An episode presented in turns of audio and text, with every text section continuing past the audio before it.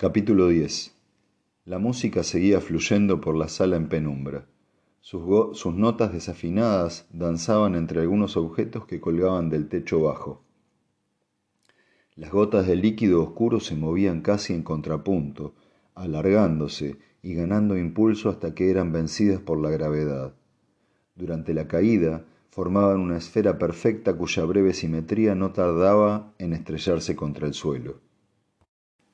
Lynn miraba absorta cómo la sangre corría por su brazo, llegaba hasta los dedos y allí goteaba formando un pequeño charco, aunque cada vez más extenso, cuyos extremos empezaban a espesarse y hasta coagularse. El dolor del corte se mezclaba con el del resto, hasta hacerse indistinguibles los unos de los otros. La sangre que emanaba de ellos embadurnaba su piel convirtiéndola en una pintura de abstracta crueldad. Al oír que la música cesaba, intentó ponerse en pie tambaleándose insegura, dando gracias por el silencio. Buscó apoyo en la áspera pared de piedra y entonces sintió, una vez más, el escosor provocado por la cuerda atada al tobillo.